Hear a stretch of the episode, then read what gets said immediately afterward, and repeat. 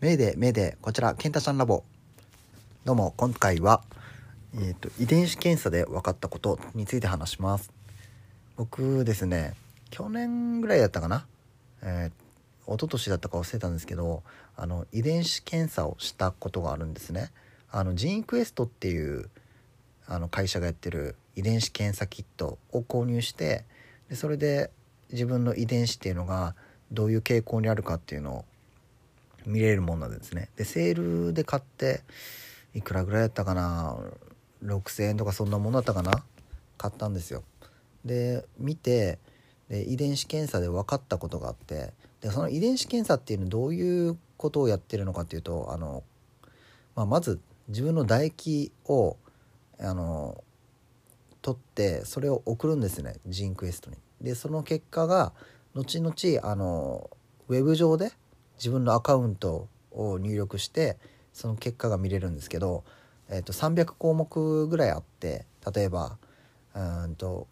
病どんな病気になりやすい傾向にある遺伝子のあの傾向あ遺伝子を持ってますよとか、えー、とあなたの例えばなんだろうな。あそうそう。お酒お酒が、えーと、弱いかとかそういうのも分かって弱いというかお酒が次の日に残りやすい体質ですよみたいな。まあそういう傾向にの属性にある DNA を持ってますよみたいな感じのが分かるんですね。だから例えば必ずしも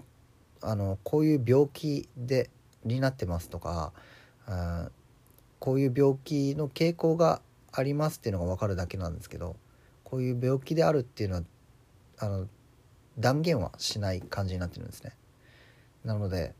まあ見やすかったですねすごく。どういう病気の傾向になる確率が高いとかそういうことが分かるので。なので事前に分かるとこう控えられることがあるんですよね。だからお酒今回僕に関してはお酒が